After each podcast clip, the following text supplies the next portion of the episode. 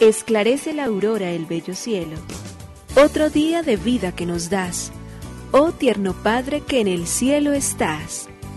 A esta hora, unamos nuestros corazones en alabanza al Señor, Creador de todo cuanto existe. Compartamos el Evangelio. Reflexionemos en su palabra. Esto es, Esclarece la Aurora, con el Padre Antonio Ramírez. Bienvenidos.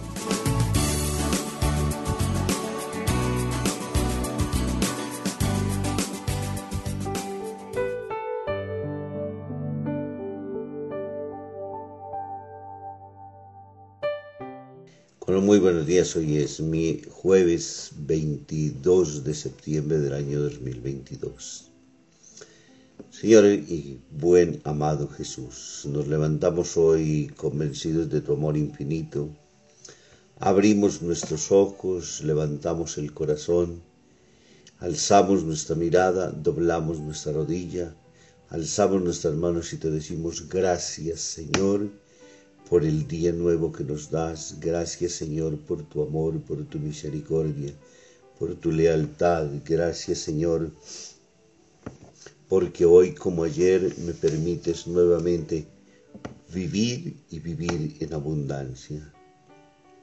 Señor, hoy quiero que al comenzar este día pedir particularmente tu protección y tu confianza.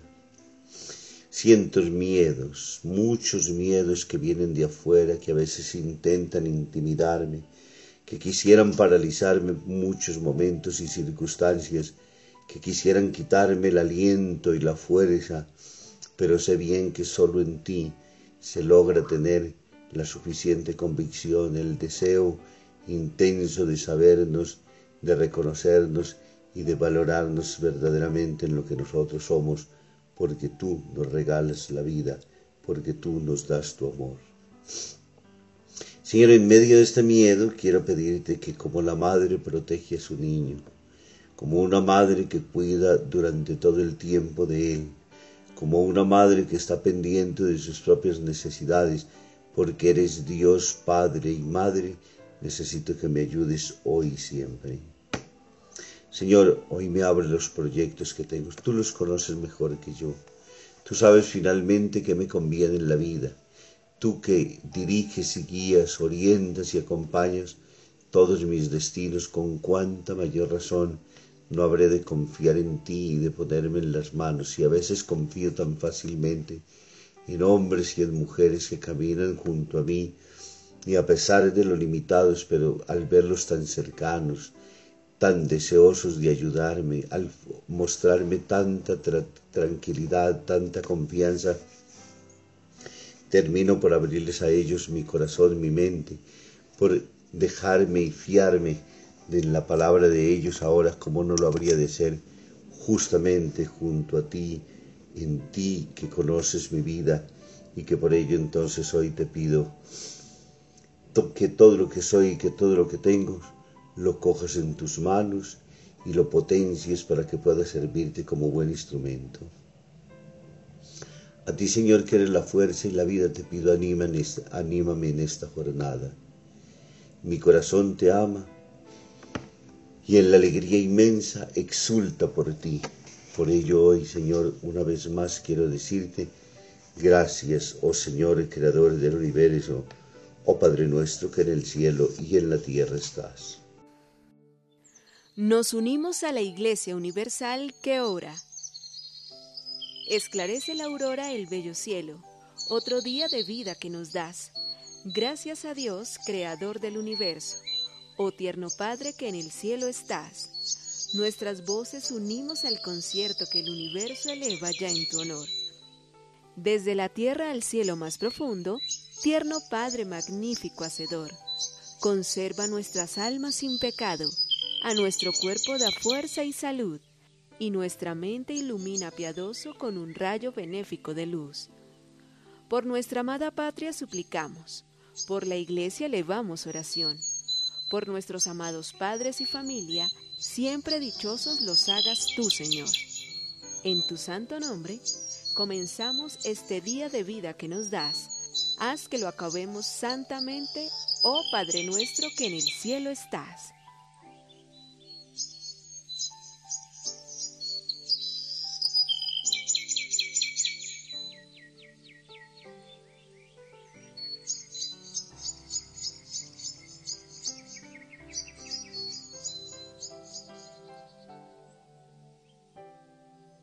Tienes que divorciarte y casarte con otra mujer. Una vez cuenta el padre Carlos Vallés, asusté a un joven marido que me pedía consejo sobre su matrimonio en peligro. Este me había hablado de su esposa con tantos detalles negativos que parecía imposible que pudiera seguir viviendo con ella. Yo le dije entonces este consejo. Tienes que divorciarte de tu mujer. Aquel joven marido quedó asombrado que un sacerdote le diera este consejo y casi se cae de espaldas cuando el padre insistió diciéndole, sí, tienes que divorciarte y casarte con otra mujer. Pero ¿cómo padre me dice usted esto? No entiendo, replicó. Yo le expliqué sonriendo, sí, tienes que divorciarte de la mujer ideal de tus sueños y casarte con la mujer real de carne y hueso que tienes delante de ti que vive en tu casa. Muchas veces en la vida vivimos de ilusiones, de irrealidades, de utopías, y no logramos, cuando hablamos del trato con las personas, del reconocimiento y del valor del otro, entender justamente que el que tengo o la que tengo delante de mí es un ser de carne y hueso a quien debo aceptar tal y conforme como Dios me la regaló, tal y conforme como Dios me lo dio, tal y conforme como es, no como yo quisiera serlo. Tenemos la gran tentación, nosotros queremos estropear absolutamente todo, y entre ellas la persona. A cada ser quisiéramos hacerlo nuestra imagen y semejanza, y para ello queremos quitarle lo que le es propio para ponerle lo que a nosotros finalmente es lo que nos gusta. Lectura del Santo Evangelio según San Lucas, capítulo 9, versículo del 7 al 9. En aquel tiempo el virrey Herodes se enteró de lo que pasaba y no sabía a qué atenerse, porque unos decían que Juan había resucitado, otros que había aparecido Elías y otros que había vuelto a la vida uno de los antiguos profetas. Herodes se decía, a Juan lo mandé decapitar yo. ¿Quién es este de quien oigo semejantes cosas? Y tenía ganas de ver a Jesús Palabra del Señor. Gloria a ti, Señor Jesús. El Evangelio de Lucas en el capítulo 9, versículo del 7 al 9, en una pericopa hoy muy pequeña una vez más. Entonces encontramos al virrey Herodes, que se enteró de todas estas cosas y estaba desconcertado. ¿De qué cosas? De Jesús que obraba milagros extraordinarios, de Jesús que curaba enfermos, de Jesús que hacía tantos milagros en torno a su pueblo, de Jesús que acogía a los pecadores y perdonaba sus faltas, de un Jesús que amaba a los enfermos, que acogía a los pecadores, que reivindicaba los derechos de las mujeres y de los niños, de los excluidos de la sociedad. Y muchos entonces pensaban que era Juan el Bautista que había resucitado entre los muertos o que era cualquiera de los profetas, como cuando él hace justamente la pregunta. Y Herodes se dice para sí mismo, a Juan yo lo mandé cortar la cabeza. ¿Quién es este de quien oigo tales cosas? Y hoy, pues indudablemente entonces lo primero que nos coloca en este camino es frente a la persona una vez más del profeta del Antiguo y del Nuevo Testamento, frente a la persona de Juan el Bautista. Y con ella entonces ese lógico y deseo profundo de que al contemplar nuevamente el obrar, ahora quieran confundirlo, pero sabemos que estamos ante la persona de Jesús de Nazaret, que si bien corren por medio de la gente, en la inquietud de los otros, algunos rasgos característicos y propios de la persona de Juan, sabemos que es totalmente otro. Ya Juan lo dijo con toda claridad. Detrás de mí viene uno al que yo no soy digno ni siquiera de desatarle la correa de sus sandalias. Y por ello entonces, en esa misma acción, Juan, que es un hombre verdadero y todo, y a quien Herodes, sintiendo una vez más como lo sintió frente al niño Jesús, el peligro de que pudiera perder su reinado, ahora entonces manda asesinar, manda matar. Aquí lo cierto y lo, lo verdadero es que lo que se tiene es la persona de uno que aunque muera, resucita, porque es la resurrección y la vida. De uno que no se amedranta ante las dificultades, porque al contrario se engrandece, sabe bien que para esto ha venido, sabe bien que para ello está en medio de nosotros, para darnos testimonio del amor y para saber que nunca el mal, por grande que sea, terminará jamás por vencerlo, y siempre moviéndonos a nosotros a poder decir y a poder profesar de que solo en Él encontramos vida y vida en abundancia.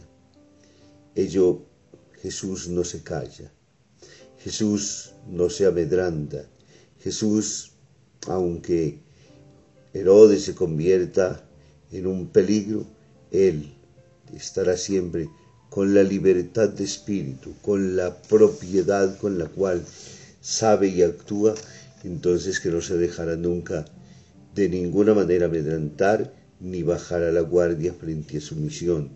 Es Hijo de Dios y ha venido para obrar en medio de nosotros.